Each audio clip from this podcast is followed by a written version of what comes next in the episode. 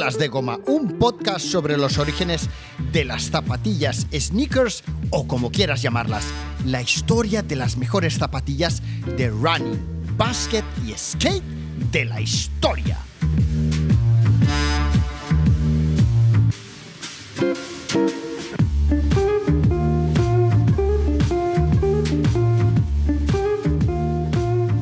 Eran las 4 de la mañana cuando allá por el 2010 bajé al almacén de las oficinas comerciales eh, de los showrooms que Adidas tenía en San Cugat del Vallés, en Barcelona, hasta hace, de hecho, tan solo dos meses.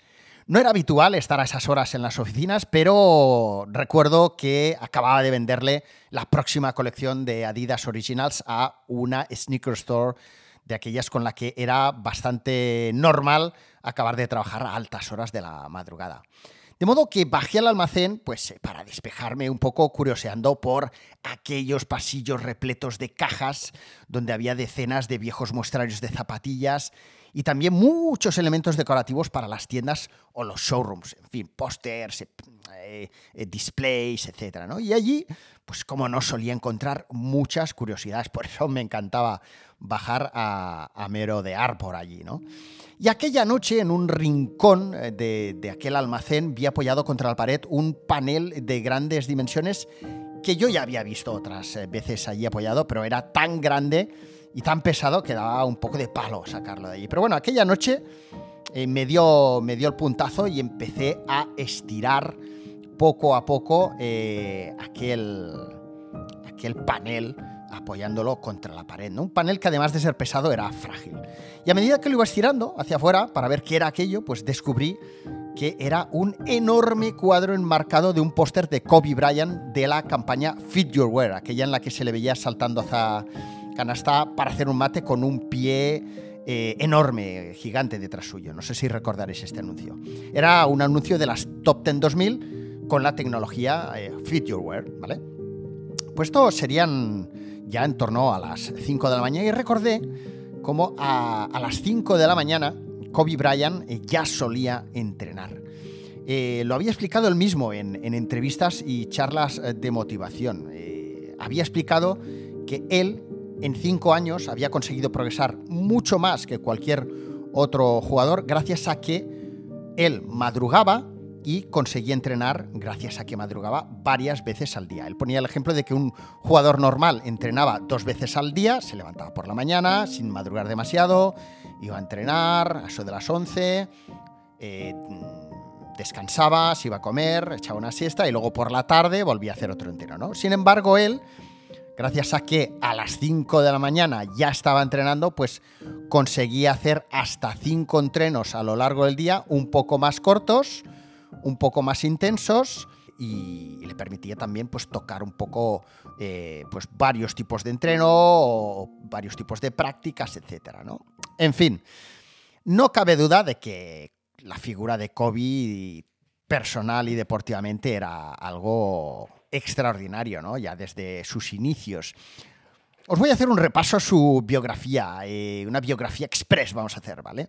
Para ponernos un poquito en situación y seguir avanzando en esta historia del, legado sneaker de Kobe Bryant. Kobe Bryant nació el 23 de agosto de 1978. Curioso el día en el que nació, ¿no? El 23, el dorsal de Michael Jordan.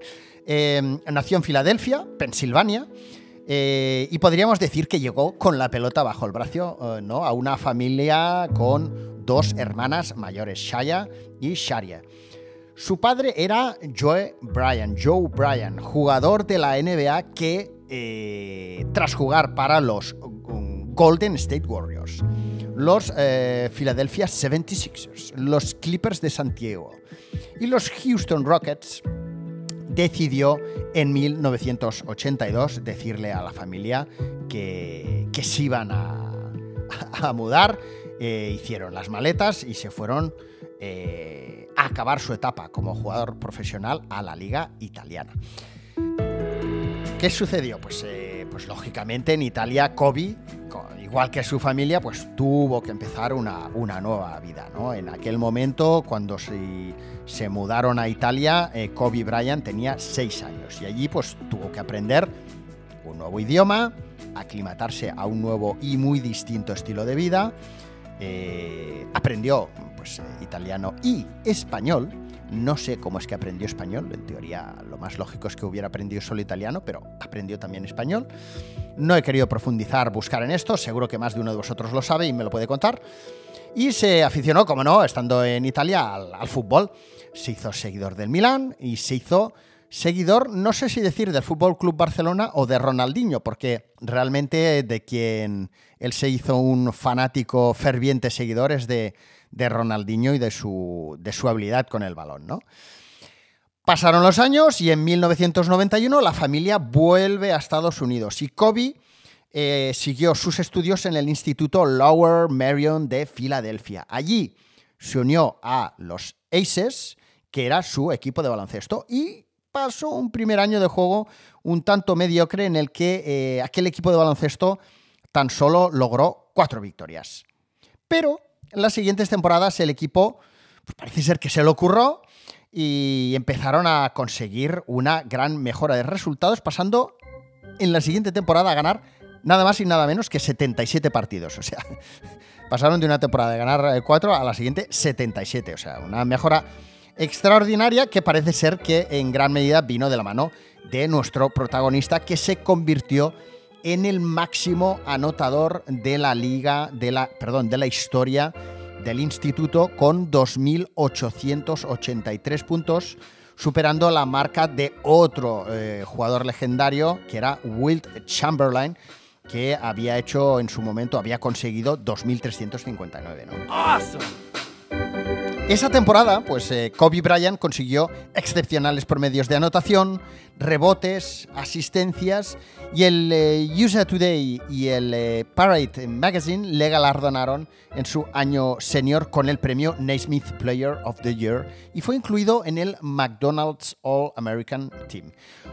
Todo el mundo apuntaba a que él podría tener un brillante futuro en la liga profesional, pero fue él el que tuvo que afrontar aquel difícil momento, aquella difícil decisión por la que han tenido que pasar muchos eh, profesionales del deporte de seguir con sus estudios, en su caso en la universidad, o de tratar de convertirse en uno de los mejores jugadores de baloncesto del planeta. Kobe Bryant se presentó al draft, como todos sabemos, al draft de la NBA, y se convirtió en el sexto jugador de la liga en hacerlo hasta ese momento. Todo esto sucedía en un momento en el que Sonny Vaccaro tenía de entre sus objetivos conseguir encontrar una nueva futura estrella del baloncesto para la marca Adidas. Sonny Vaccaro se había introducido en la industria deportiva en los años 60, organizando campus de baloncesto. Fue responsable de la creación del Daper Dan Classic, el primer evento All-Star de baloncesto previo al McDonald's All-American Game, y se convirtió en la primera persona que la joven marca Nike de los 80 contrató para conseguir difundir y llegar a acuerdos comerciales con campus de baloncesto universitarios. Con el paso de, los años, Sonny Bácaro se había convertido ya en un importante consultor para marcas eh, deportivas. Era una persona, lógicamente, muy relacionada con jugadores, equipos, marcas. Eh, y estaba buscando, como os decía, una eh, nueva futura estrella del baloncesto para la marca Adidas en el campus ABCD. El Basketball Youth Camp patrocinado por la marca alemana. Allí estaba Kobe Bryant.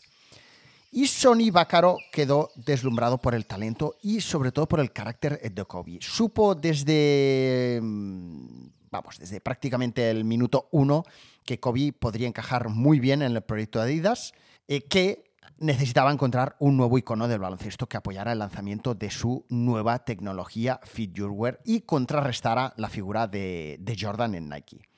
Bacaro sabía que las marcas eh, no iban a estar dispuestas a fichar a un jugador de instituto, como era el caso de, Kobe Bryant, pero tenía tan claro que, Kobe podía ser eh, el jugador que encajara a la perfección con las necesidades de Adidas, que lo que hizo es llamar a Peter Moore, antiguo responsable de marketing en Nike, que ahora, junto con Rob Strasser, también ex Nike, estaban en Adidas relanzando la marca con eh, proyectos como la creación de la colección Equipment, de la que os hablé, por ejemplo, en el episodio La historia, como no, de Adidas Equipment.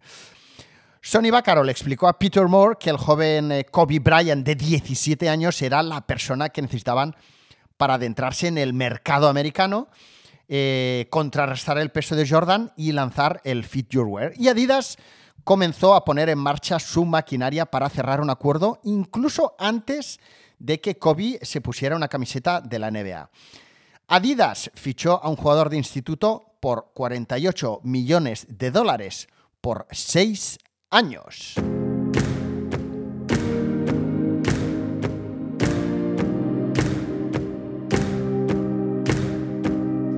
En el draft de la NBA de 1996, los Charlotte Hornets seleccionaron a nuestro estimado jugador en la decimotercera posición. ¡Ey! ¿Te está gustando la intro de este episodio?